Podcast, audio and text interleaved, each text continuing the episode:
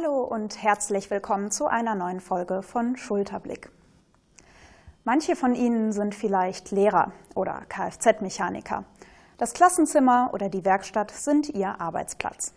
Doch jetzt stellen Sie sich mal vor, dass plötzlich alle Schulen dicht machen oder es auf einmal keine Autos mehr gibt. Klar, das ist unwahrscheinlich. Bernd Osimkowski ist aber genau das passiert. Seinen Arbeitsplatz, den Bergbau, gab es irgendwann einfach nicht mehr. Doch der Gelsenkirchener hat eine Alternative gefunden. Vom Bergbau ins Studentenwohnheim. Bernd Osimkowski ist seit mehr als 14 Jahren Hausmeister im Studentenwohnheim in Gelsenkirchen-Erle. Ich befinde mich gerade hier und werde ihm heute bei der Arbeit mal über die Schulter schauen.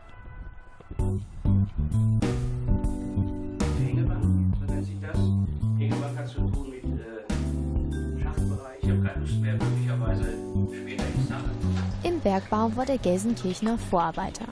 Maschinen kontrollieren, reparieren. Dann macht seine Zeche zu. Und jetzt? Er bewirbt sich als Hausmeister bei der Fachhochschule Gelsenkirchen. Ja, ich war früher 23 Jahre bei der Hochschule beschäftigt und die Schachtanlagen haben nach und nach alle zugemacht. Bin eigentlich vom Beruf Maschinenbauer, Maschinenbauschlosser. Dieses Wohnheim hier wurde 95 erbaut, wurde nur zweimal die Woche von Kollegen aus Bochum bewirtschaftet und so sah es auch hier schon aus, konnte sich keiner so richtig um die Anlage kümmern, pflegen. So bin ich ganz hier zu der Anlage gekommen und habe dann angefangen, die Anlage quasi wieder sauber zu machen. Ja, und seitdem bin ich hier seit 1999 jetzt an der Wohnanlage. Dabei kümmert er sich hier nicht nur um menschliche Bewohner. Direkt nebenan hat Bernd Usimkowski seinen Werkzeugkeller. Mit allem. Vom Hammer bis zur Bohrmaschine. Hier zimmert er gerade für ein kaputtes Bett ein neues Bein. Ja, wie man sieht, sind alle Werkzeuge hier vorhanden die man hier vor Ort braucht. Und um halt in den Wohnungen Arbeiten zu tätigen, gibt es noch eine große Werkzeugtasche voll zum Mitnehmen. Und die Werkzeugtasche kommt häufiger zum Einsatz, als man denkt.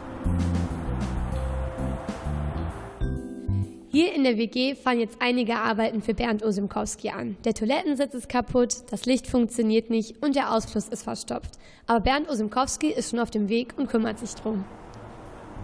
Bei insgesamt 152 Studenten, die hier im Wohnheim Wodanien leben, gibt es immer was zu tun. Kaputte Möbel oder Sanitäranlagen sind an der Tagesordnung.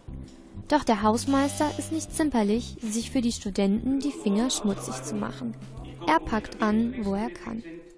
Ja, wie gesagt, da ich äh, vom Beruf aus äh, Maschinenschlosser bin, Technik in der Richtung, äh, mache ich hauptsächlich die Aufgaben, die in die Richtung gehen. Das heißt, äh, Sanitäranlagen, die kaputt sind, die defekt sind oder auch verstopft sind, Schließanlagen, Türen, Fenster und so weiter. Alles das, was kaputt geht, das mache ich fertig. Dafür habe ich meine Werkzeuge hier. Alles, was in den elektrischen Bereich geht, Kleinigkeiten, mal eine Lampe, eine Birne auswechseln, fallen auch in meinen Bereich. Alles andere, dafür werden dann Firmen geholt. Wie wir eben gesehen haben, scheint der Hausmeister hier eine wichtige Rolle zu spielen. Jetzt möchte ich wissen, was die Studenten, die hier im Wohnheim leben, von ihm halten. Ich rede mit dem, als wäre das ein Kollege. Also für mich ist das nicht irgendwie der Hausmeister, sondern der Herr Otzimkowski so. Ja, also ich finde ihn richtig super. Der ist richtig freundlich und hilfsbereit. Und neulich war bei uns auch was kaputt und dann kam er gleich nach oben und hat uns geholfen. Also echt super.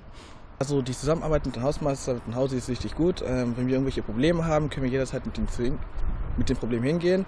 Und meistens macht er die, bereinigt er die Probleme innerhalb von ein paar Tagen. Also er, und er hat noch ein offenes Ohr für alles.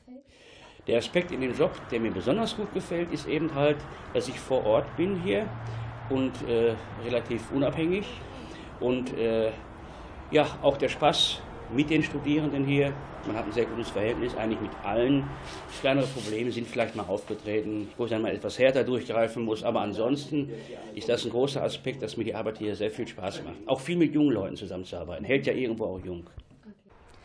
Bernd Osimkowski hat heute ein Bett ein neues Bein verpasst, kaputte Ausflüsse und Toilettensitze repariert, Glühbirnen ausgetauscht und vieles mehr. Ein langer Arbeitstag neigt sich dem Ende zu. Doch auch morgen ist der Hausmeister für seine Studenten wieder da.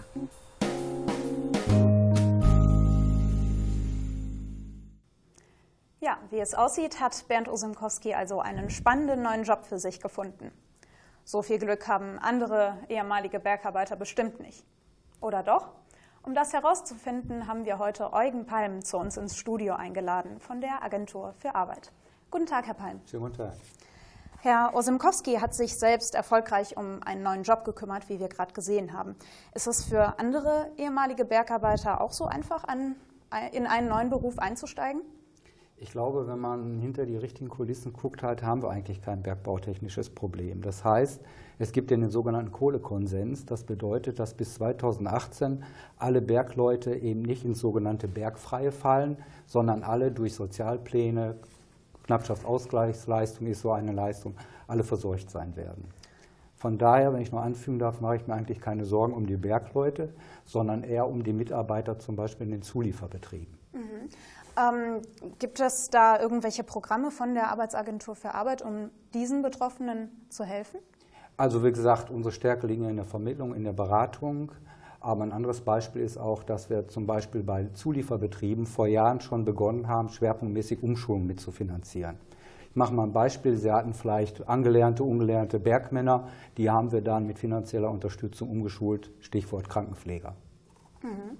Ähm, jetzt ist es ähm, irgendwie für den Laien wenigstens äh, naheliegend, dass ein ehemaliger Berg Bergarbeiter ähm, in den Tagebergbau zum Beispiel geht. Ist sowas gängig?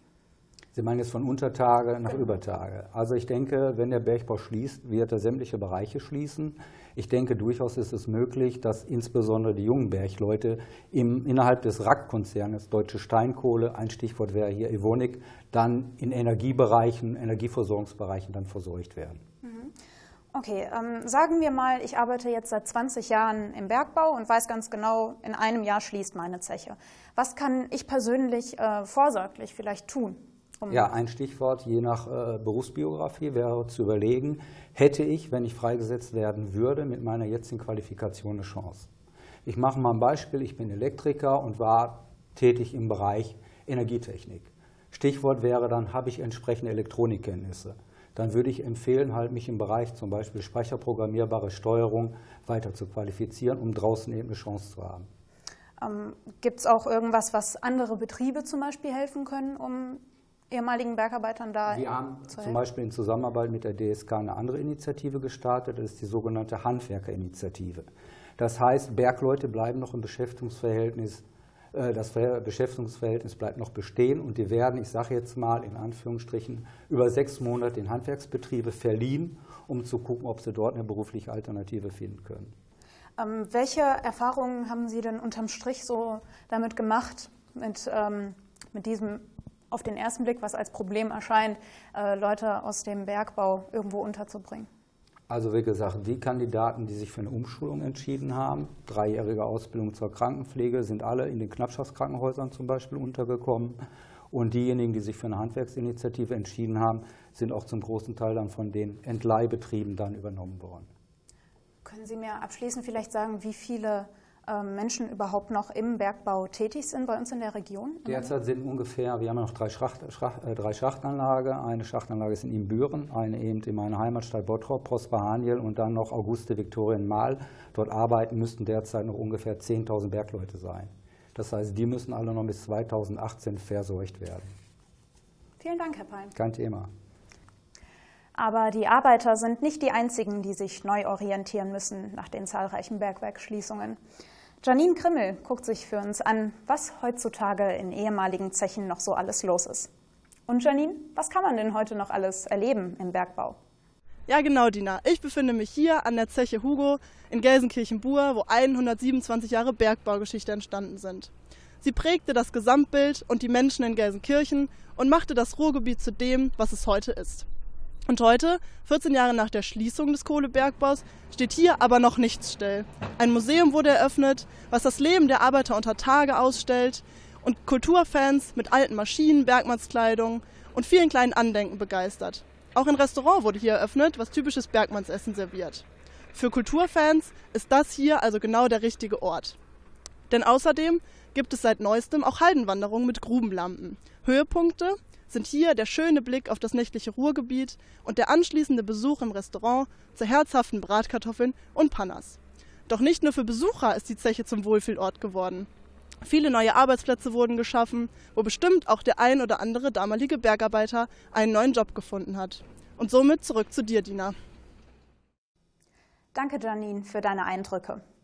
Wie es aussieht, geht man eben nie so ganz. Erst recht nicht, wenn man dem Ruhrpott sein Bergbau ist. Und das war unser Magazin für heute, in dem wir uns mit Bergbau und ehemaligen Bergarbeitern beschäftigt haben.